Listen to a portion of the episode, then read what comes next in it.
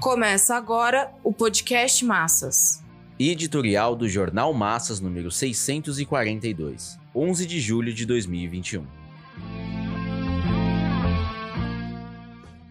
Agrava-se a crise política de governabilidade. Qual é a estratégia e tática da política do proletariado?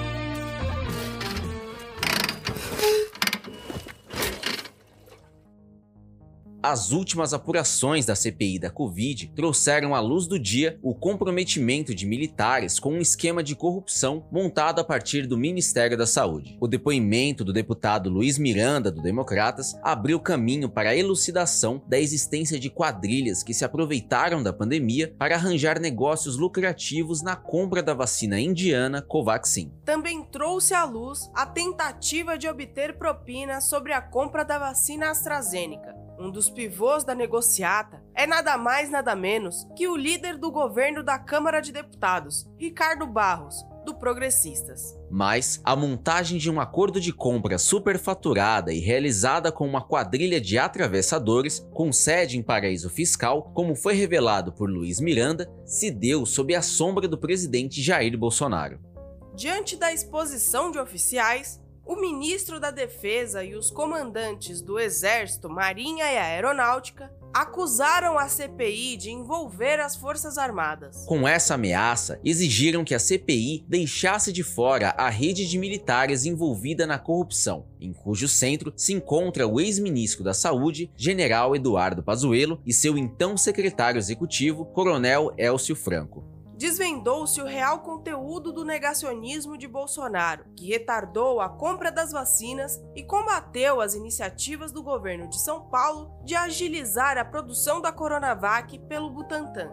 A desgraça de Bolsonaro foi ter bloqueado momentaneamente a entrada da Pfizer, que é o monopólio mais poderoso e capaz de travar a guerra comercial com a China e Rússia não havia como o empresário brasileiro Francisco Maximiano, proprietário da Precisa Medicamentos, montar um lobby comprando homens do governo sem que se chocasse com o monopólio da Pfizer e Conexus. A tentativa de passar pela vigilância dos Estados Unidos sem ser flagrada se mostrou uma operação primária. Não por acaso, a denúncia a Bolsonaro partiu de um parlamentar de sua própria base aliada. A valentia de Omar Aziz e Renan Calheiros se escora em costas largas. O governo Bolsonaro deu sinais de que afundaria mais rapidamente depois da derrota de Donald Trump e a vitória de Joe Biden nos Estados Unidos.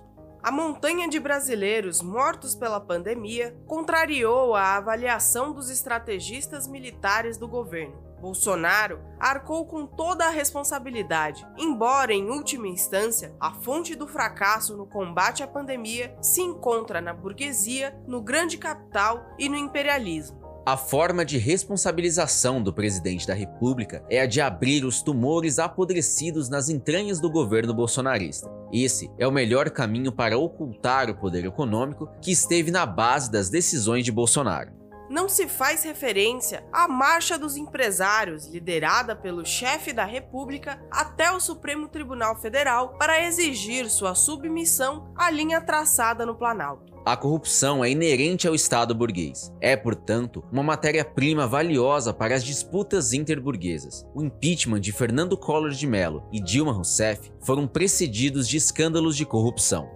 Sem esse combustível, não se derruba um governo pela via institucional, parlamentar, judicial e policial. A particularidade do caso Bolsonaro está em que a corrupção em torno à compra das vacinas se associa a uma escalada de mortes que logo chegarão a 600 mil um potente complicador se manifesta na recessão de 2020, na difícil retomada do crescimento econômico, na alta taxa de desemprego e no avanço da miséria o empenho de uma fração parlamentar por rasgar a máscara de anticorrupção vestida por Bolsonaro e seus militares indica que não há como desviar o curso objetivo da crise política.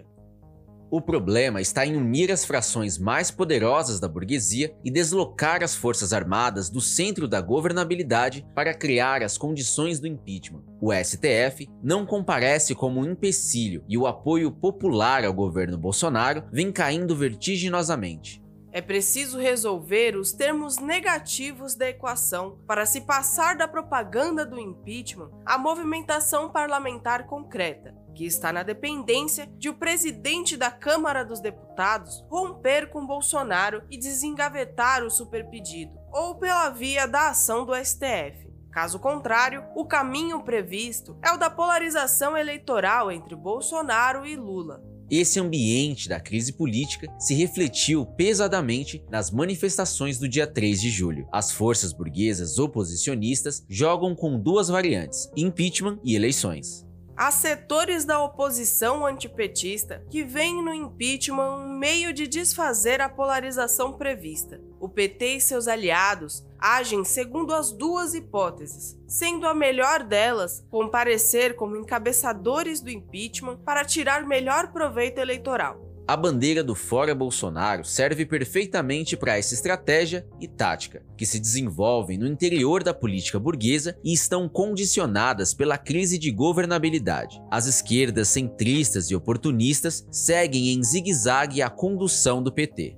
Não tem como expressar uma estratégia e tática próprias. Eis porque o movimento tipicamente pequeno burguês, iniciado em 29 de maio, se encontra condicionado e canalizado pela estratégia burguesa das duas variantes. De nada adianta a esquerda oportunista procurar uma tática distinta da implantada pelo reformismo. Somente há uma possibilidade de mudar esse curso: a afluência massiva da classe operária que permita colocar acima das disputas interburguesas o programa de reivindicações próprio dos explorados a estratégia e a tática do reformismo impedem a intervenção do proletariado e projeção das necessidades vitais das massas, por onde se combaterá no terreno da luta de classes a burguesia e o seu governo, que por ora está nas mãos de Bolsonaro o POR responde à crise de governabilidade se orientando pela estratégia da revolução proletária e de sua forma governamental, que é o governo operário e camponês, o que se opõe à estratégia de trocar um governo burguês por outro. A classe operária tende a superar seu atraso provocado pelo domínio da política reformista, burocrática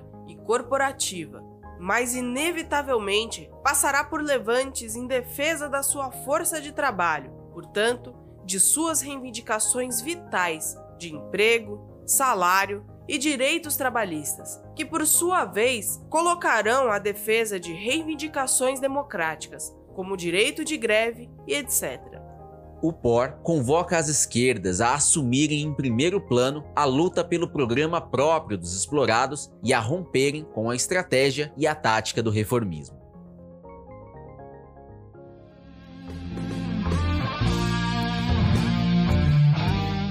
Esse podcast é apresentado pelo Partido Operário Revolucionário, membro do Comitê de Enlace pela Reconstrução da Quarta Internacional. Para mais informações, acesse pormassas.org.